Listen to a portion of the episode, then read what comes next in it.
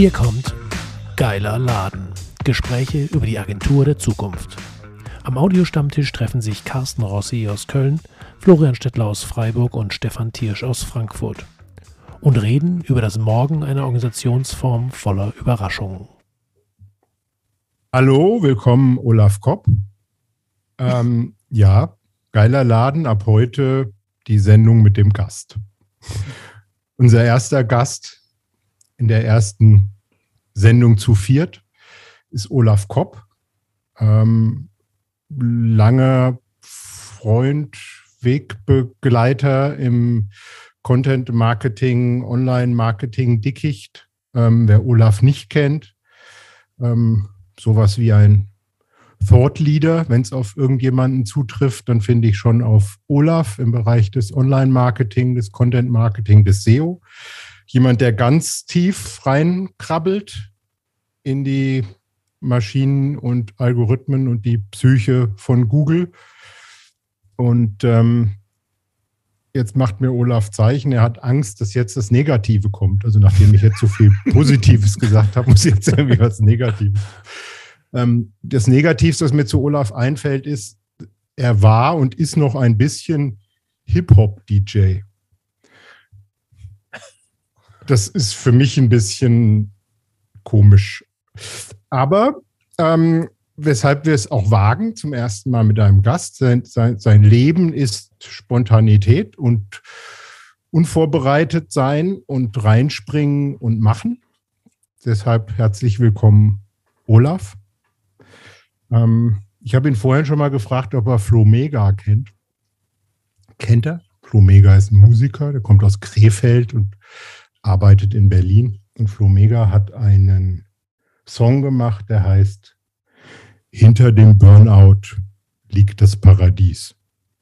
Ich habe es gesehen, es ist schöner als Paris.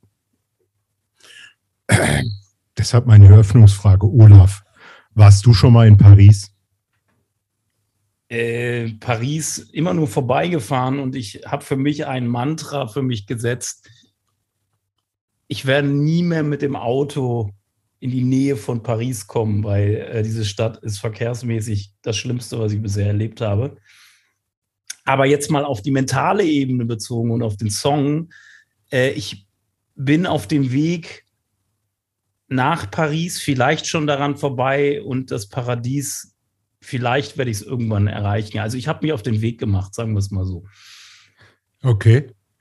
Ähm, Florian, wie sieht es mit dir aus? Mental gesund? Oh, frag mal meine Umgebung. Ähm, also gestern war ich tatsächlich, gestern war Sonntag, also wir nehmen das ja irgendwann jetzt an einem Montag auf, und da war ich tatsächlich krank und, ähm, und ich dachte, jetzt ist es dann soweit. Ich hatte erst Bauchweh, dann hatte ich Kopfweh, alles nicht so richtig schlimm, ein bisschen minimal Fieber. Und ich sage, endlich, jetzt habe ich das Ding auch gekriegt und habe gemessen und getestet und getestet und war nichts. Bis heute, jetzt sitze ich aus dem Homeoffice sicherheitshalber natürlich, äh, ist nichts. Und dann habe ich auch wieder gedacht, irgendwie, das, ich habe mich gestern schon ziemlich bescheiden gefühlt und dachte, boah, es ist so wichtig, dass man irgendwie fit ist, ja, und dass man, dass man leisten kann und dass man, dass man was machen kann. Und ähm, ist das, wenn, ist das, ich, wenn ich nur halbwegs so wäre, dann könnte ich überhaupt nicht, könnte ich überhaupt nicht das machen, was ich mache. Ist das bezeichnend, dass du als, als Unternehmer, als Agenturmann, als Werber am Wochenende krank wirst? Hat das was zu bedeuten? Also es ist vielleicht echt ein Klischee, aber ich bin im Jahr zwei Tage krank oder so, drei, mal halbe, so wenn man heimgeht, dann mittags und sagt, ich kann es doch nicht, hat sich doch, ist doch hingegangen und, und ich bin wirklich auch, ich fühl, also es ist auch, ich bin fast nie krank. Und wenn dann. Oder willst du, naja, sagen wir mal so, willst du nicht krank sein oder bist du nicht krank? Ja, das wer ist ja will schon mal ein Unterschied. Sein? Naja, genau, ich meine, man kann sein. Krankheit anerkennen, nach dem Motto, ich bin krank und ich gönne mir das. Also gönnen, du weißt, wie es gemeint ist, im Sinne von, ich, äh, ich nehme mal vorher so ein bisschen den, den Schwung raus. Oder man kann sagen, nein, ich bin unternehmerisch verantwortlicher, bla bla bla. Ähm, weiß gar nicht, wie dein offizieller Titel ist, aber wahrscheinlich Geschäftsführer. Und ähm, ähm, ich, ich bin nicht krank. Ich bin nicht krank. Punkt. Nee, also ich würde sagen, ich bin da schon wenn es mir schlecht geht, merke ich das ja, dann kann ich bestimmte Sachen aber nicht machen, kann ich konzentriert arbeiten, ich habe Kopfweh und dann müsste ich ja, dann würde ich mir halt irgendwie ein paar Ibus reinknallen, mache ich auch so gut wie nie, vielleicht mhm. im Jahr zehn. Also, nö. Ja, ihr Leute, ich will aber auch noch auf was anderes hinaus. Ich würde, also ich, ich würde da kurz mal, äh, Stefan, ich würde da kurz mal eine These reinschmeißen. Mach. Ähm, wir als Veran Agenturverantwortliche, ich glaube, der Punkt, wo wir oder die Schwelle, wo wir sagen, wir sind krank, ist höher als bei einem Angestellten, würde ich jetzt mal so pauschal in den Raum schmeißen. Also ich glaube, anders gesagt, ich glaube, dass ein Angestellter schneller sagen würde, er ist krank und er bleibt erstmal zu Hause oder nimmt sich einen Tag Auszeit, als wir das machen würden. Ja, oh. ja, also, also stimmt prinzipiell stimmt, wobei ich zum Beispiel für mich, wir haben ja irgendwie gesagt, wir wollen irgendwie sehr persönlich erzählen, für mich muss ich sagen, da gibt es eine 1.0 und eine 2.0 Version von mir. So, also so ungefähr bis Mitte 40 war ich so der klassische ähm, ähm, selbstständige Geschäftsführer, Familienunternehmer, bla bla bla, wie auch immer. Und ich war nie krank und ich habe immer, wenn ich weniger als 14 Stunden am Tag gearbeitet habe, habe ich irgendwie gedacht, mein Gott, was bist du für ein Versager? Und habe das irgendwie so durchgezogen, ganz lange. Und dann irgendwann, weiß ich, das fing damit an, als die Kinder irgendwie, irgendwie größer wurden, habe ich irgendwann so ein Flash bekommen, wo ich dann gesagt habe, das kann so nicht weitergehen, weil lernt man ja immer auf LinkedIn von den verschiedenen Coaches, wenn du das tust, was du liebst, musst, äh, liebst, lügst, ja. Wenn du das tust, was du liebst, musst du nie arbeiten gehen. Und dann habe ich irgendwann bemerkt, das ist der größte Ausbeuterspruch, den man sich selber geben kann. So, weil er nämlich einfach eine Sache ausblendet. Natürlich kann man, kann man, soll man das lieben, was man tut, so. Ähm, aber man kann auch ganz viele andere Sachen parallel leben, lieben. Ne? Also an sich muss Leben polyamorisch organisiert sein. Ich muss meine Familie lieben, ich muss meine Hobbys lieben, ich muss meine Arbeit lieben. Und das ist der limitierende Faktor. Und das versuche ich jetzt seit, naja, würde ich sagen, fünf bis acht Jahren zu leben. Und wenn ich mich jetzt scheiße fühle, ehrlich gesagt, dann bleibe ich weg. So.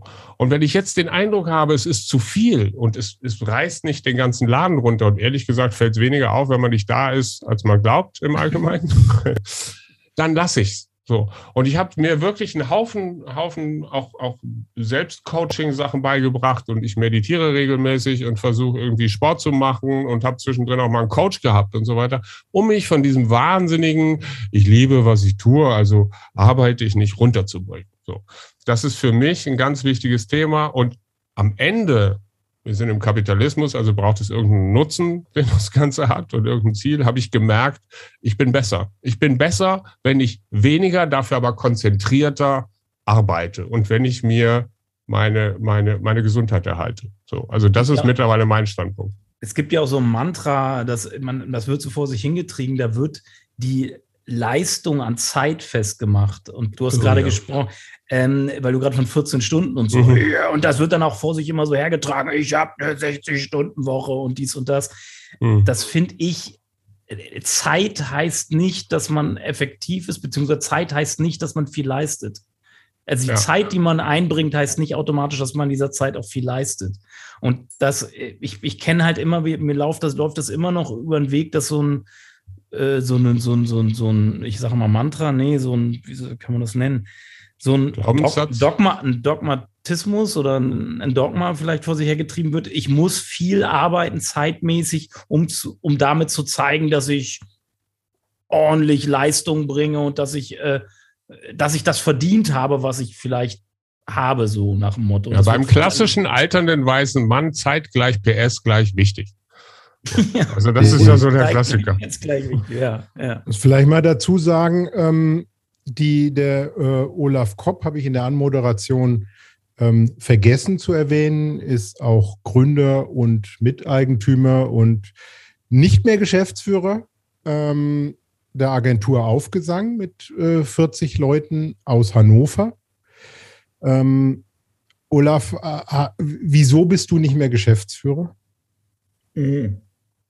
Ja, das ist, das hängt indirekt oder eigentlich direkt mit meinen nah, nicht Nahtod, sondern nah Burnout-Erfahrungen zusammen. Ähm, ich war, gest, war, war gestern, sage ich schon, ich war 2015 in einer Situation, wo ich dem Burnout gerade noch so von der Schippe gesprungen bin. Also ich musste nicht in eine Klinik und ich bin, bin zwar, ich bin, habe auch nicht aufgehört zu arbeiten, ich konnte noch arbeiten, aber eben nur in einer verminderten Stundenanzahl, habe mich drei Wochen rausgenommen, tatsächlich komplett, um halt irgendwie wieder klarzukommen und über, weil ich komplett von den Gleisen halt runter bin, sage ich mal. Und es war so eine Flucht halt im Endeffekt, dass ich gesagt habe, mich gefragt habe, was machst du eigentlich gerne? Und ich arbeite gerne fachlich und als Geschäftsführer, wisst ihr ja alle, seid ihr immer oft Ansprechpartner für alles Mögliche, was auch nicht fachlich ist.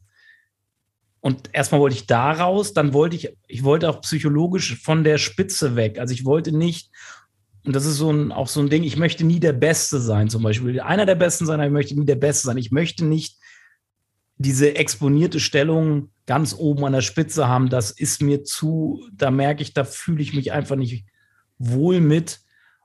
Und es war rein psychologisch für mich wichtig, den Schritt quasi von dieser Spitze runterzugeben durch den Abgabe dieses Titels, weil ich damals auch neben meinem Geschäftspartner Geschäftsführer war, von der Spitze runterzugehen und diese exponierte Stellung in Form des Titels aufzugeben und dann mir auch Grenzen, besser Grenzen setzen zu können, um mich abzugrenzen und sagen zu können, ey, das ist nicht fachlich, da, dafür bin ich nicht verantwortlich so. Mhm.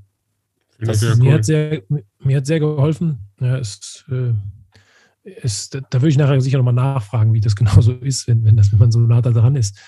Ähm, ich, also mir hat sehr geholfen, das bisher zu vermeiden, was mir alle Leute immer so vorhersagen, dass das bei mir so mal sein muss, weil ich so viel halt irgendwie mich mit meinen mit Dingen beschäftige, die mit meinem Beruf zu tun haben. Ich würde es nicht mal arbeiten nennen, teilweise, weil das sich gar nicht trennen lässt, ob ich jetzt ein Buch lese oder einen Film sehe oder sonst was. Dass ich mal irgendwann meine Rolle geklärt habe und Olaf, das hat mich gerade daran erinnert, dass du gesagt hast, du arbeitest so gerne fachlich. Also ich glaube, es ist total wichtig, in, in so einer Rolle wie wir haben, in relativ kleinen Unternehmen, äh, gibt es ja, äh, gibt es ja diese klassische Trennung von ganz großen Unternehmen, wo du entweder ähm, Unternehmer bist oder Manager oder Fachkraft. Mhm. Ja, weil also der Unternehmer denkt nur strategisch eigentlich, denkt nur an die, was später irgendwann kommt. Der ist vielleicht nur noch Investor sogar da drin. Mhm. Der, der, der, Manager muss einfach gucken, dass das Geschäft läuft und dass er das alles im Griff hat. Der muss aber letztendlich auch ausführen, was irgendein Inhaber ihm sagt und der, der die Fachkraft ist der, der am Ende irgendwie den Job macht. Und bei uns ist es ja immer so, dass wir fast noch in allem drin sind. Also ich tu, mache alles drei. Man braucht mich durchaus noch als Fachkraft in diesem Laden. Ja, macht mir auch Spaß. Ähm, andererseits äh, kann ich auch ganz viele Sachen könnten wir gar nicht mehr machen, wenn ich da als Fachkraft der Engpass wäre. Also muss es andere geben, die das auch können. Als Unternehmer bin ich ja der, bei mir der Einzel, einzige Unternehmer, also muss ich diese Rolle ja spielen. Und natürlich kann ich auch nicht sagen, ich lasse das Controlling jetzt komplett irgendjemand anders machen. Also habe ich da auch noch drin. Und, aber wenn man das für sich gerade zieht, hilft es enorm, um so ein bisschen die ersten, also die erst diese Ordnung zu haben, die einem so Orientierung gibt. Und ich weiß nicht, ich glaube, Burnout ist ja irgendwann dann auch, dass man Überforderung hat, weil man einfach nicht weiß, was man noch zuerst machen soll und dass einfach alles viel zu viel ist und man nicht weiß, was lasse ich weg, was mache ich. Ja, Burn, Burnout ist ja irgendwie keine keine Krankheit oder sowas, das heißt ja irgendwie Burnout-Syndrom. Jetzt bin ich kein Mediziner, aber das ist ja im Grunde so ein, so ein Bündel von Phänomenen und von, von Befindlichkeiten, die ja unterschiedlich ausgeprägt ist und die in erster Linie durch eine große Ermüdung und, und, und Antriebslosigkeit und Energielosigkeit gekennzeichnet ist. Also äh, am ehesten wohl noch vergleichbar mit einer, mit einer Depression. Ja, jetzt als, als Nicht-Mediziner und, und eingedenk dessen, was du gerade gesagt hast, Florian, ich, ich habe den Eindruck, man kann sich dieses, wie man sich organisiert, ja, und was man feststellt, was das an, was die Firma für Anforderungen an einen selber stellt. Ja, das ist das eine. Das andere ist sich selber kennen. Also zu wissen, wer, wer bin ich, das klang beim Olaf schon durch, dass er ja lernen musste, was, was für ihn geeignet ist und was nicht. Ja, was belastet dich in welchem Maße? Ich bin sicher, denn der Olaf kann mit, mit fachlichen Problemen in erheblichem Maße umgehen und vermutlich, wenn man das gleiche Maß an Problematik in irgendeinem Managementbereich oder in irgendeinem Bereich, der ihm nicht liegt, an ihn rantritt, ist er wahrscheinlich gestresst. Ja, also das hat damit zu tun, man muss sich selber kennen. Ja, während irgendein Buchhalter, Controller oder HR-Fachmann, der wäre gestresst, wenn er das machen sollte, was der Olaf im Kern macht. Und das, was der, was der Olaf an Management, was ihn stresst, das sitzt er auf einer Backe ab. Also das ist so ein bisschen, man muss wissen, wer man ist. Ja, was man nicht will. Und was man, ja, was man nicht will und was man nicht kann. Ja, ich habe irgendwie ja auch so meine Paris-Erfahrung gemacht, ja. Also das wurde bei mir nicht diagnostiziert, weil ich dann mit nicht zum Arzt gegangen bin, aber ich war äh, platt. Also bei mir, ich habe meine wirtschaftliche Existenz war vernichtet und meine mentale weitgehend auch. Also ich war irgendwie mit Mitte, Ende 30 im Grunde alle Regler auf Null und ich musste langsam wieder lernen, selbstständig vor die Tür zu gehen. Und ähm, die, die, für mich war das irgendwie so der, der Punkt, was ich gedacht habe, das ist eigentlich geht es um eine Form von Angst. Also ich habe mich anschließend auch mal mit so Depressionspatienten ähm, unterhalten und das ist sehr, sehr ähnlich.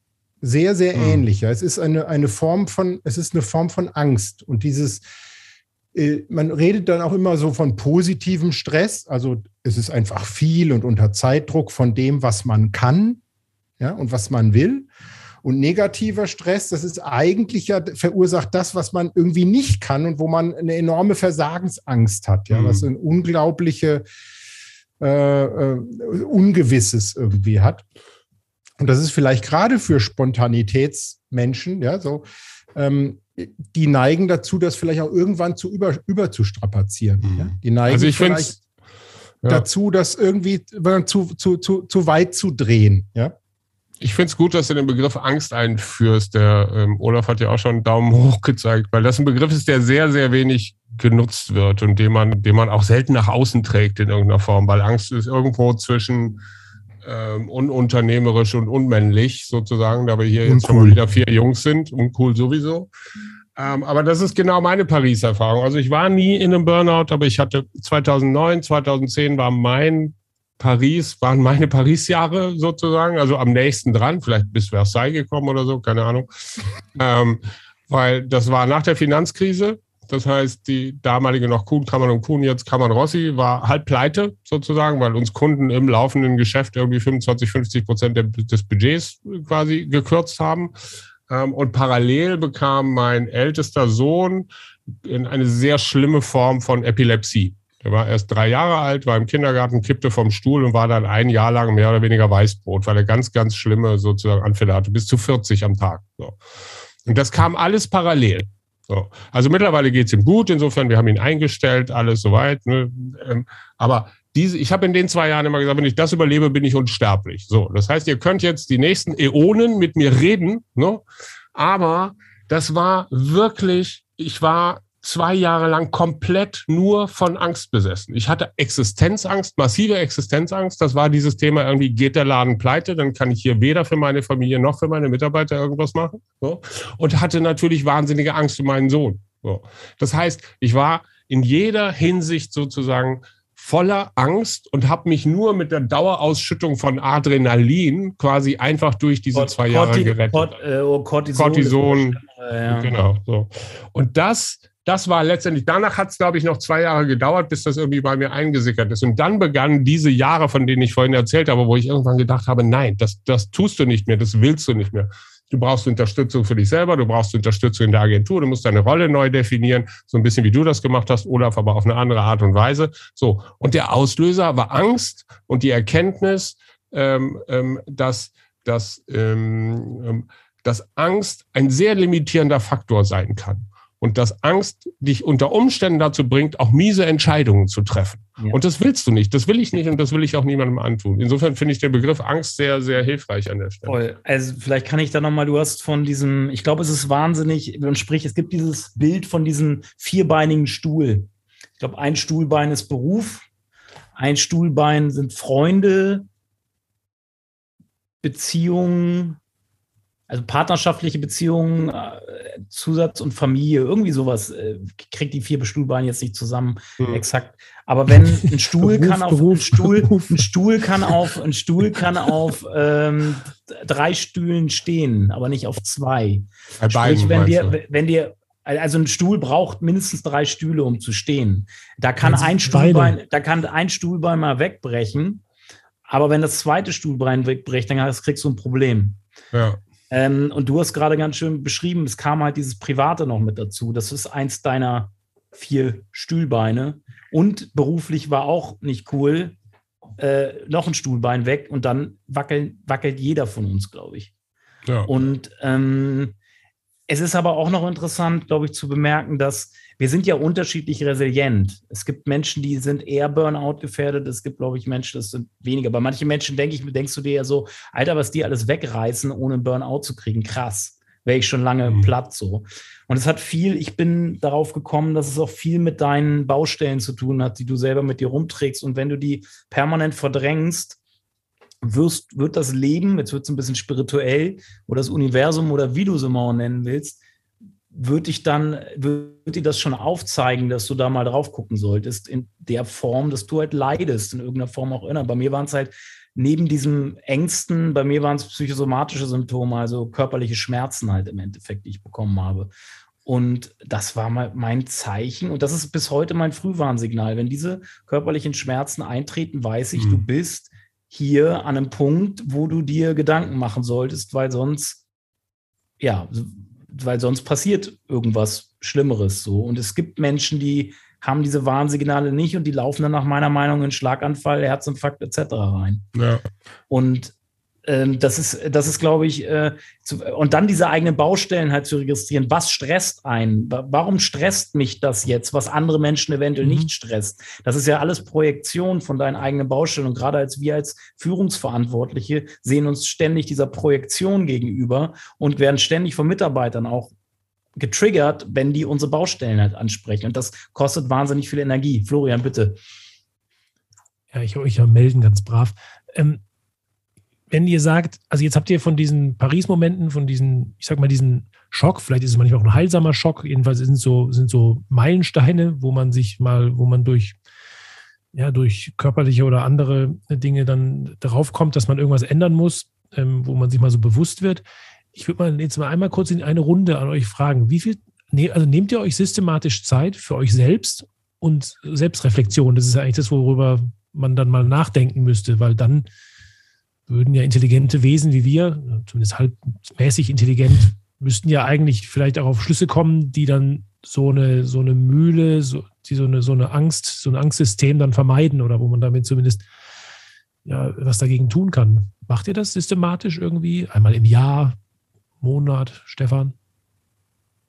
Ich will noch einen Schritt zurückgehen. Ähm, das Wesentliche ist, glaube ich, oder die, die wesentliche Leistung ist, wann immer du reflektierst und ob du das einmal im Jahr, einmal in der Woche, am Tag dir Zeit nimmst, irgendwie. Ich glaube, es gibt, oder ich, ich kann für mich sprechen, ja, es gibt zwei, zwei ähm, Aspekte. Das eine ist der, der Versuch abzuschalten, also dass man wirklich mal durchrauschen lässt, dass du wirklich versuchst, nicht zu denken, quasi. Ja. Ähm, das ist das eine. Das andere ist Denken. Ähm, und da halte ich das Wichtigste über sich selber. Also für mich, für mich war das Schlüssel. Ja, ähm, ich habe ich hab mich erlebt als jemand, der relativ stark ist und habe nicht gemerkt, dass ich mich selber, ich mache jetzt die Kurzform, ja, dass ich mich selber ja auch ein Stück weit kaputt mache, ja, bis es irgendwie zu spät ist. Also wichtig ist, ähm, wenn du halt nicht die Schmerzen hast und nicht das Signal vom, vom Olaf irgendwie, hängst du trotzdem irgendwann am Fliegenfänger. Also wichtig ist für jeden, der entscheidet, Verantwortung zu übernehmen oder Leistungen zu bringen, weil es Spaß macht, weil, weil, weil das, das ist, was du machen willst, dass du trotzdem dich sehr genau kennenlernst. Also dieses mhm. eine Ding, du musst, du musst dir Pausen gönnen, du musst ein gezieltes Nichts machen, Durchhängen des Geistes, nenn es äh, Meditation, wie auch immer. Ja? Bei mir war es Ausdauersport, ähm, eine Form von Meditation gewissermaßen. Oder, ähm, und das andere ist, sich immer weiter lernen, sich immer weiter selber kennenlernen. Das wäre so mein, mein Five Cent. Ja, also ich kann auch nur sagen, das eine ist wirklich dieses, ähm, ähm, also weil du gefragt hast, nehmt ihr, nehmt ihr euch Zeit? Also ich habe zwei, zwei wesentliche wesentliche Veränderungen. Ähm, das eine ist, ich habe wirklich mit allem zwischen allem, was man so liest, zwischen äh, Esoterik und Habit-Tracking-Apps sozusagen mir wirklich sehr viel Mühe gegeben, genau diese Habits einzubauen. Also ich bin jetzt seit fünf Jahren, glaube ich, auf dem, auf dem Headspace Trip. Also das ist so eine App, die ich irgendwie, keine Ahnung, ich würde sie, ich habe, glaube ich, noch jedem davon irgendwann erzählt und ich finde sie großartig und großartig gemacht und so weiter und so fort. Aber du hast Meditationen letztlich für jeden, für jeden Moment, für jede Zeit, für jeden Anlass. Du kannst lange Kurse machen, du kannst einfach nur drei Minuten atmen, was auch immer. Das ist so eine Routine, die mir sehr hilft, diesen Achtsamkeitsbegriff für mich mit Leben zu füllen. Das heißt, im Moment zu leben und genau zu checken, sozusagen, wie geht's mir? So. Machst du das jeden Tag? Ich mache das jeden Tag, ja. ja. So, also, und das ist wirklich etwas, das mir, das mir hilft, quasi den, den Kopf über Wasser zu halten, egal in welchem Wildwasser wir da, da gerade unterwegs sind. Das heißt, diesen, diesen Moment habe ich. Und das zweite, und das war das Schwerste, weil ich, weil ich auch anders sozialisiert bin, wahrscheinlich wie die meisten. Ich bin ja auch noch irgendwie nah an der, an der, ich bin irgendwo auf dem Übergang zwischen Boomer und Generation X irgendwie 1968 geboren, also drei Jahre nach Boomer-Level. Ich habe so dieses wahnsinnig preußische, man muss halt dranbleiben und wenn Zeit übrig ist, dann muss man die auch noch irgendwie nutzen. Ne? Also dieses sich nicht nachlassen können in irgendeiner Form. Ähm, und da habe ich wirklich sehr heftig dran gearbeitet, teilweise auch mit einem Coach, mich eben nach, das hatten wir ganz am Anfang, Olaf, mich ganz stark nach dem Ergebnis zu beurteilen und nicht nach dem Aufwand, den ich dazu betrieben habe. Das heißt, wenn ich, äh, keine Ahnung, bei mir bleiben immer viele kreative Sachen hängen, wie, keine Ahnung, erfind doch mal Core Story für XY. Wenn ich dafür zwei Wochen brauche und dafür jeden Tag zwölf Stunden, dann ist das so. Dann habe ich halt die Arschkarte und dann bin ich abends müde und meine Kinder finden das doof. Wenn ich stattdessen aber nur fünf Minuten brauche, weil ich einen guten Moment hatte, dann nehme ich den Rest des Tages verdammt nochmal frei, wenn jetzt nichts ansteht, weiß ich nicht, irgendwie noch ein Meeting oder sonst irgendwie sowas sozusagen. Und dann fühle ich mich mittlerweile auch gut, weil ich weiß, ich habe meinen Job gemacht. Oder eben, ich bin ja bei uns für Sales und Akquise zuständig. Wenn ich in einer Woche 500.000 Euro an, an, an Arbeit reinbekommen habe, was jetzt leider nicht dauernd passiert, aber hin und wieder, warum soll ich mir dann nicht den verdammten Freitag frei nehmen? Das ist, das ist mein, mein, meine Aufgabe ist, ein Ergebnis herzustellen. Meine Aufgabe ist es nicht, anwesend zu sein. So, diese beiden Dinge, das ist das, was mir hilft, da eben rauszukommen, Florian. Ähm, also ich teile das mal in zwei Phasen auf. Ich habe äh, Therapie gemacht, ich habe auch Coaching seit sechs Jahren. Und zwar eine Coachin, die auch aus, gleichzeitig Osteopathin ist. Also, weil ich wusste, dass bei mir die Auswirkungen körperlicher Natur recht stark sind, die Ausprägung. Und deswegen brauchte ich wen, mit dem ich reden kann, aber der auch mich auch mal auf eine Liege legen kann und irgendwie, und die macht so kraniosakrale Therapie und da habe ich gemerkt, da bin ich, bin ich, also vegetatives Nervensystem, da bin ich voll drauf abgegangen. Und auch wegen, wegen ihr habe ich nur eine Heilpraktiker-Zusatzversicherung gemacht, weil sie Heilpraktikerin ist. Und äh, das war erstmal ein wichtiger Schlüssel, so um auch so ein bisschen Entladung aus meinen Muskeln, aus meinem Körper rauszukriegen. Dann äh, bei mir ist es, ich habe Meditation probiert, da bin ich irgendwie nicht der Typ zu. Ich habe auch mich mit Kollegen unterhalten, die auch meditieren, die sagten auch, du musst nicht meditieren, du musst das finden, was für dich passt, um halt diesen Effekt zu haben. Das kann, bei mir ist es Sport dann auch eher, also nicht so wie Stefan, hier so Triathlon oder was du da gemacht hast, sondern, sondern ich gehe halt dreimal die Woche zehn Kilometer joggen. Das ist für mich ein bisschen wie Meditation und ich habe tatsächlich mit Yoga dreimal die Woche angefangen, auch komplett unmännlich.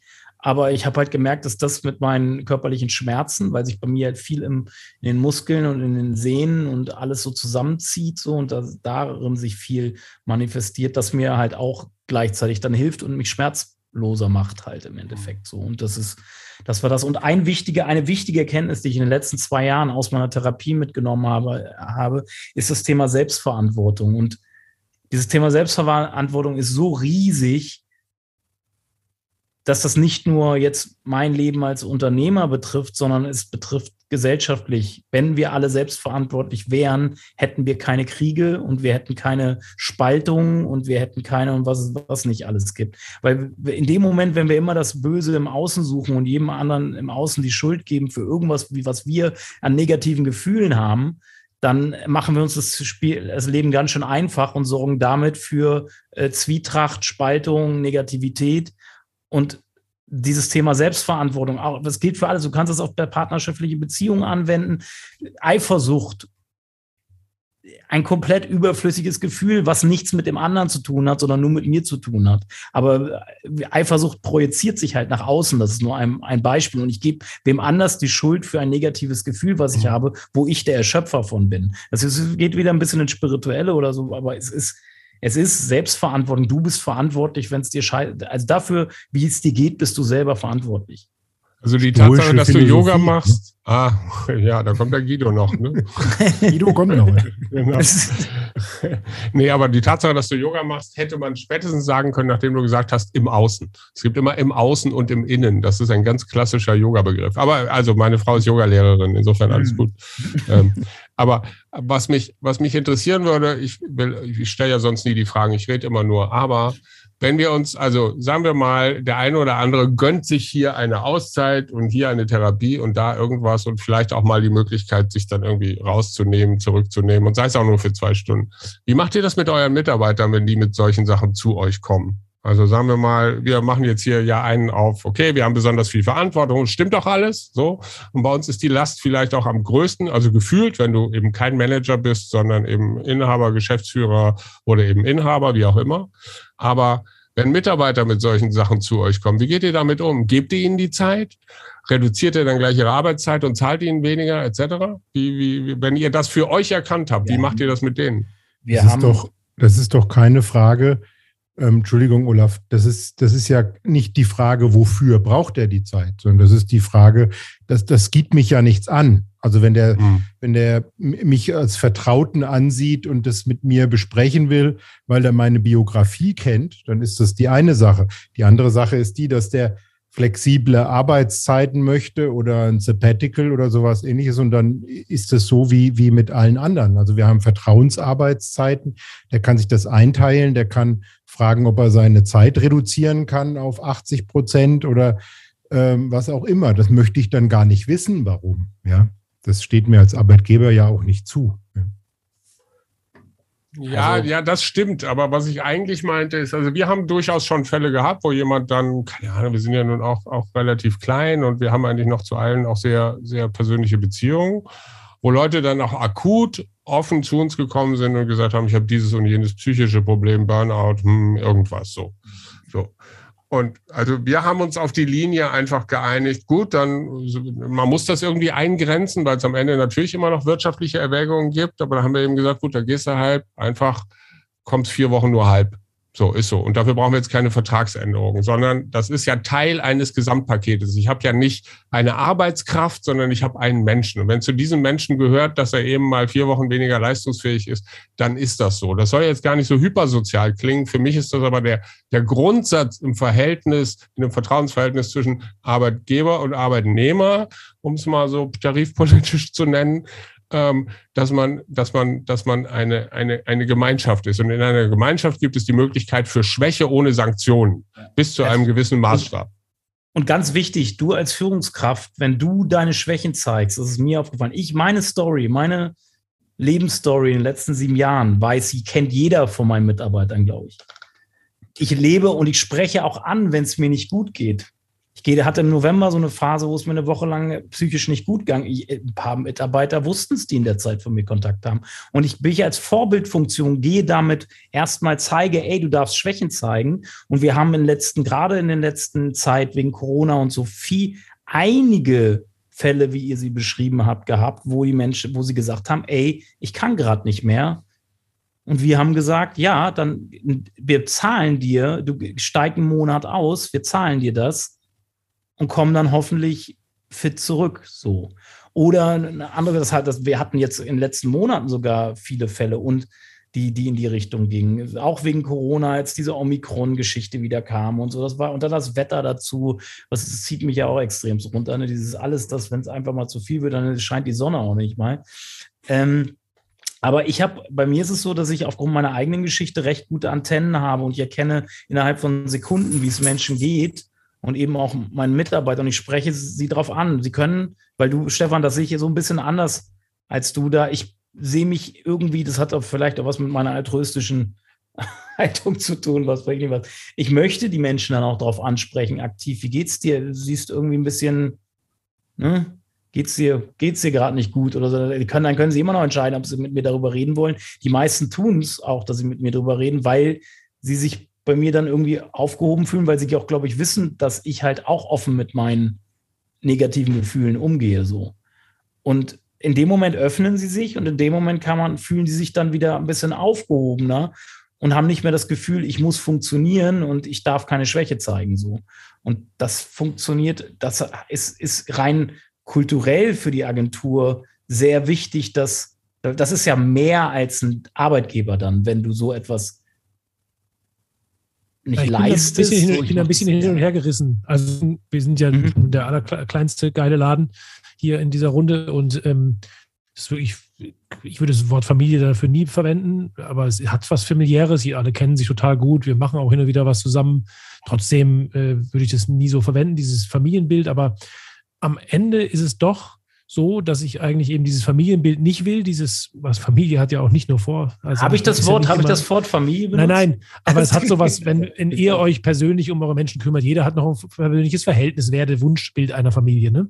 Dass, sie, dass man sich so persönlich kennt, dass man, und Familie gibt es ja keine Tabus. Also eigentlich. Da, da erzählt man sich, beim Familienfest erzählt man sich alles. Und deswegen kracht es da ja auch immer so, weil man dann die verschiedenen Lebenswelten aufeinander prallen von den Generationen. Während in der Firma ist bei uns am Ende noch so, und das wollte ich auch nochmal zurückkommen auf den Anfang des Gesprächs, äh, Unternehmer versus Angestellte. Also ich würde ja erstmal meinen Angestellten nicht unterstellen, dass sie schneller, dass sie weniger, dass sie schneller krank werden als ich. Das kam vorhin so ein bisschen rüber. Das halte ja, das keine war mir im Nachhinein auch, da muss ich ein bisschen korrigieren. Das wollte ich genau nicht damit sagen, aber ich will sagen, dass die Schwelle, dass jemand auf sich aufpasst, glaube ich, wenn ja. er angestellt, wenn es sein eigenes Unternehmen ja. ist, ist die Schwelle, glaube ich, und das ist völlig wertfrei, eigentlich eher negativ konnotiert. Weil wir sollten vielleicht besser, ähnlich wie unsere Kollegen, darauf ja, achten. Genau. Ne, so war das in die Richtung. Also es sind auch immer, es sind immer Widersprüche und Paradoxien im Unternehmer, in diesem ganzen im System. Also die merkt man da immer wieder, dass du halt dann sagst, einerseits so, andererseits ist es aber auch so und beides stimmt irgendwie. Man kann das nie so ganz hundertprozentig auseinanderklamüsern. Also was ich eigentlich sagen wollte, war ja jetzt zu dem Thema, ähm, am Ende ist es doch noch, dass wir zusammen in der Firma sind und es ist eine, eine wir wollen gemeinsam da etwas erreichen. Da haben wir uns geeinigt, haben uns auch darüber geeinigt, wie der Ausgleich ist dafür. Ja, das muss schon alles stimmen. Und im besten Falle äh, spielt der Mensch natürlich dort auch eine große Rolle.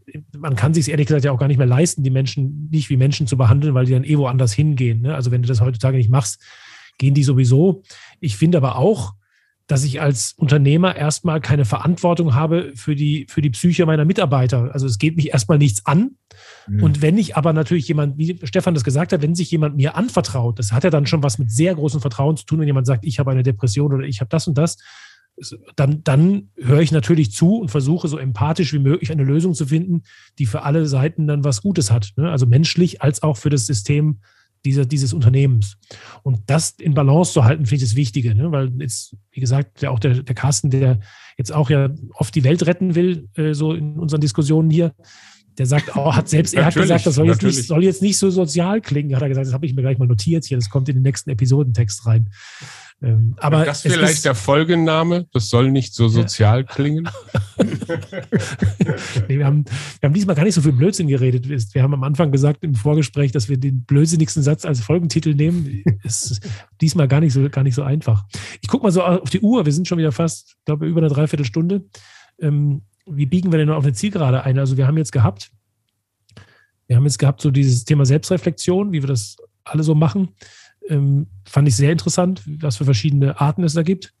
Ähm, wie könnte man denn jetzt, wir haben gesagt, also dieses Unternehmerrollen, Mitarbeiterrollen, na, also ich glaube, pass auf, mir haben? fällt noch was ein zum Schluss, weil mhm. wir, wir machen ja eigentlich einen Agentur-Podcast. Wir reden nicht nur über Unternehmer, sondern wir reden über Agenturen spezifisch als Organisationsform. Ja. Steht, glaube ich, bei uns auch irgendwo in dieser.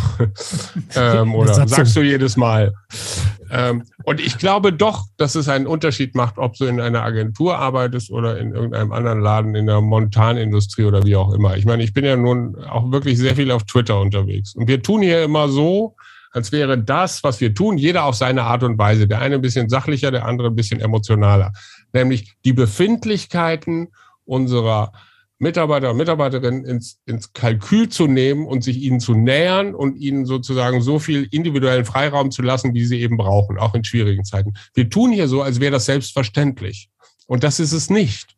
Wenn du guckst, wie viel verdammtes Mobbing, Ausbeutung, äh, Stress und so weiter es dann doch noch gibt. Manipulation. Also, Manipulation, ne? Also jetzt gerade auch unter, unter Covid, Corona und so weiter. Wie viele, wie viele unglaublich unsensible Menschen es gibt, ohne uns jetzt irgendwie ins Spotlight stellen zu wollen, im Sinne von, wir sind die besonders guten Menschen. Nein, ich glaube, dass das die, die, die Organisationsform Agentur ausmacht. So, dass wir nämlich in den besten Fällen ähm, uns als eine Art, dem Begriff Kollektiv wird Stefan nicht gefallen, aber als eine Gruppe von Menschen, von Menschen betrachten sozusagen, die sehr stark aufeinander angewiesen sind und die auf ihre Diversität angewiesen sind und die, ob du, ob du das nun auch willst oder nicht, die in einem familiären Umfeld bis zu einer gewissen Größe aufeinander angewiesen sind und deshalb aufeinander Rücksicht nehmen müssen. Das ist schon einer der Gründe, warum ich in Agenturen geblieben bin, mit all den Nachteilen, die das hat und warum ich eigentlich nie ein anderes Geschäft machen wollte. Weil es in, in den guten Fällen, wenn du nicht so einen scheiß Agenturpatriarchen hast, die hoffentlich bald alle aussterben, ähm, dann hast du genau dieses gemeinsame aufeinander angewiesen, aufeinander Rücksicht nehmen Gefühl. Und das finde ich gut. Ist vielleicht ja, noch, noch wir haben, eine wir haben, Folge, aber ich glaube, es ist nicht agenturspezifisch, sondern größenspezifisch. Aber Klammer zu. Doch, ich, ich glaube, es ist agenturspezifisch. agenturspezifisch. Wir haben, wir haben eine, einen anderen Typ Menschen. Wir, wir, wir, Henne Ei, wir ziehen einen anderen Typ Menschen an. Wir brauchen einen anderen Typ Menschen. Und ein besonderer Typ Mensch in der Kreativwirtschaft äh, glücklich wird, ähm, der würde vielleicht nicht in der Schraubenfabrik glücklich. Also und dem dem sind müssen wir ja selber gerecht werden, was uns ja nicht schwerfällt, weil wir ja selber dazugehören. Ja, ähm, also ich glaube, das ist ähm, wenn dann dazu noch Simon Sinek irgendwie Struktur folgt Prozess, ja, also du, du, du, du musst natürlich dann ein Unternehmen bauen, was zu den Menschen passt, ja dann ähm, kommst du schon auf so ein Unternehmen eigener Art. Ja, das ist dann schon nicht nur die Größe des Unternehmens, sondern das ist dann schon die eine spezifische Kultur, glaube ich. Also da ich glaube ich auch generell Rest, recht, Dienst, ja. Dienstleistung und Produktion, produzierendes Gewerbe sind, glaube ich, da nochmal unterschiedlich. Wir, wir sind auf die menschliche Arbeitskraft 100 Prozent angewiesen wir arbeiten nicht mit Maschinen. Wenn ich irgendwo in der Produktion bin, in einem Autobauer oder so, habe ich noch,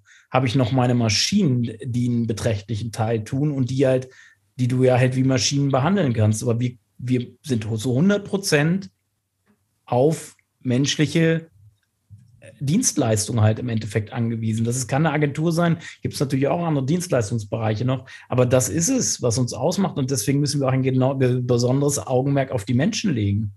Ja, und ich brauche eben kein fucking Humankapital, sondern ich brauche ja, ich brauche ja ihr Herz und ihr Kopf. Das heißt, ich habe immer dann, wenn jemand eine Idee ausspeichert, wie manche Kunden gerne sagen, die in irgendeiner Form kreativ oder schön oder anders oder speziell oder wie auch immer ist sozusagen, dann habe ich was Inneres aus diesem Menschen. Das ist nicht sozusagen, das ist keine Akkordleistung, die ich abrufen kann. So. Und das ist eine andere Beziehungsebene, wenn ich das von Menschen will. Deswegen habe ich eben arbeite ich mit Menschen, deswegen sagen wir alle immer, es ist People's Business, ne, und, oder eben Dienstleister oder wie immer du es nennen willst. Und das hat für mich, das bringt für mich genau diese spezielle Form von gegenseitiger Achtsamkeit mit sich. Und das, es gibt auch andere Agenturen, aber aus meiner Sicht funktionieren die nicht lange nicht gut. Das wäre jedenfalls mein Diktum. Also ich habe zum Beispiel kurz mal um nicht lange nicht gut. Ich habe, ich weiß nicht, ob ihr diese Jungformat-Doku gesehen habt von OMR. Nee. Äh, die OMR hat eine Jungformat-Doku gemacht und ich habe die, ich muss ganz ehrlich sagen, ich bin, das war keine, für mich war es keine Werbeveranstaltung für Jungformat, sondern da wurde es halt genau Überstunden gehören dazu. Wir erwarten äh, über immer 120 Prozent und das ging alles in die Richtung. Also es, es klang nach Aus, Ausbeutung für mich und guckt euch die ruhig mal an. Also ich finde die eher, ich finde die, die sind ein gutes Beispiel, wie ich nicht meine Agentur mm. aufbauen würde. Mm. Können wir machen, machen einen Filmabend und dann reden wir darüber. Das ist eine schöne Idee. Ähm, Leute, wir könnten noch stundenlang weiterreden. Das ist richtig geil mit Gast, muss ich sagen. Ich äh, wir wussten ja nicht, was auf uns zukommt. Olaf, vielen herzlichen Dank. Ähm, das ist super, auch wenn es jetzt so ein bisschen war, wie wenn sich die Frankfurter Rundschau mit einem von der Taz trifft und dann noch die Süddeutsche als konservativstes Blatt dabei ist. Äh, ich fand, es war ganz schön wenig unternehmerisch und sehr, sehr sozial und äh, sozialdemokratisch. Stefan, ich weiß auch nicht, was mit dir als Liberalen passiert ist, aber sehr schön. Also man fühlt sich sehr wohl bei euch. Äh, man möchte fast in euren Läden arbeiten. Also äh, insofern ähm, vielen Dank, dass du da warst. Olaf, komm mal Danke wieder. Hoffentlich. Wir müssen natürlich jetzt erstmal jemand anders einladen, sonst wird es komisch, ne? Ist klar. Aber vielleicht muss ich erstmal überlegen, ob du jemals wiederkommst. Ja. Danke euch allen drei. Ja.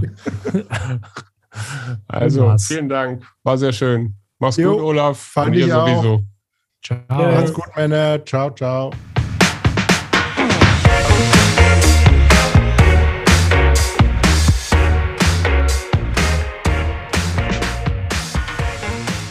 Das war Geiler Laden. Gespräche über die Agentur der Zukunft. Mit Florian Stettler von Spielplan 4 Event Marketing, Stefan Tiersch von Kresse und Discher sowie Carsten Rossi von Kammern Rossi. Die drei Typen und ihre ziemlich geilen Läden findet ihr überall im Internet und in den Show Notes dieses Podcasts.